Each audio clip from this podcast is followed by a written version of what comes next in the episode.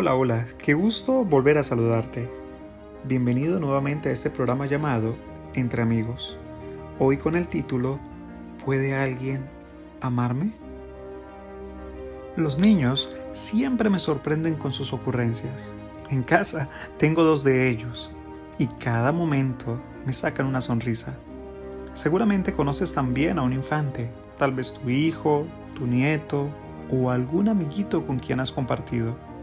Hablando de ellos, recuerdo la historia de una maestra de párvulos que trataba de explicar a los niñitos de su clase lo que es el amor, pero no podía, y por saber lo que decían sus pequeños alumnos, les preguntó qué es el amor. Entonces una niñita de seis años de edad se levantó de su silla y fue hasta la maestra, la abrazó, la besó y le declaró, esto es amor maestra. Enseguida la maestra dijo, está bien, y le abrazó, pero el amor es algo más. ¿Qué es el amor?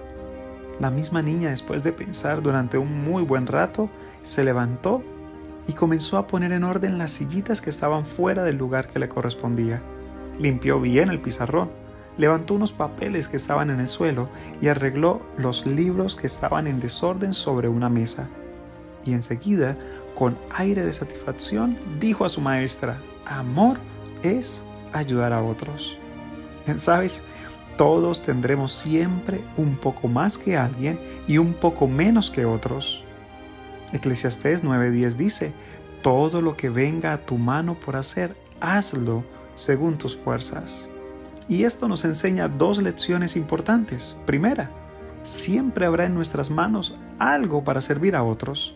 Y te aclaro, no siempre es dinero. A veces esto puede ser simplemente un vaso de agua o unas palabras de ánimo o prestar nuestros oídos para escuchar. Segundo, siempre algo nos hará falta. Por esta razón es valioso que nuestras esperanzas y ánimo se encuentren en una fuente inagotable, un amor genuino, un amor que no nos traicione, es más, un amor que siga allí a nuestro lado aunque todos nos hayan defraudado. Ahora, contar con ese amor todo el tiempo parece algo idílico. Creeríamos que no existe. Pero cuando nos acercamos al libro de historia sagrada o la Biblia, podemos entender que hay un ser en el universo que cumple plenamente con estas expectativas. Y es tu Padre Dios. Sí, Él es el único que puede llenar cada una de nuestras expectativas. Y no lo digo yo, lo dice la Biblia en Jeremías capítulo 31 versículo 3. Con amor eterno, declara Dios, te he amado.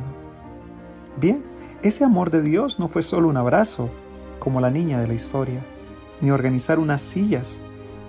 San Juan capítulo 3 versículo 16 declara, porque de tal manera amó Dios al mundo que ha dado a su Hijo único para que si crees en Él no te pierdas, sino que tengas vida eterna. ¿Qué tanto te ama Dios?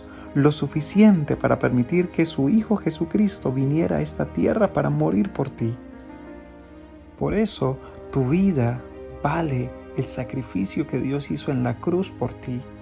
No vamos a permitir que nadie le ponga precio a nuestra vida, ni valor a quienes somos. Dios ya lo hizo y para Él eres la niña de sus ojos.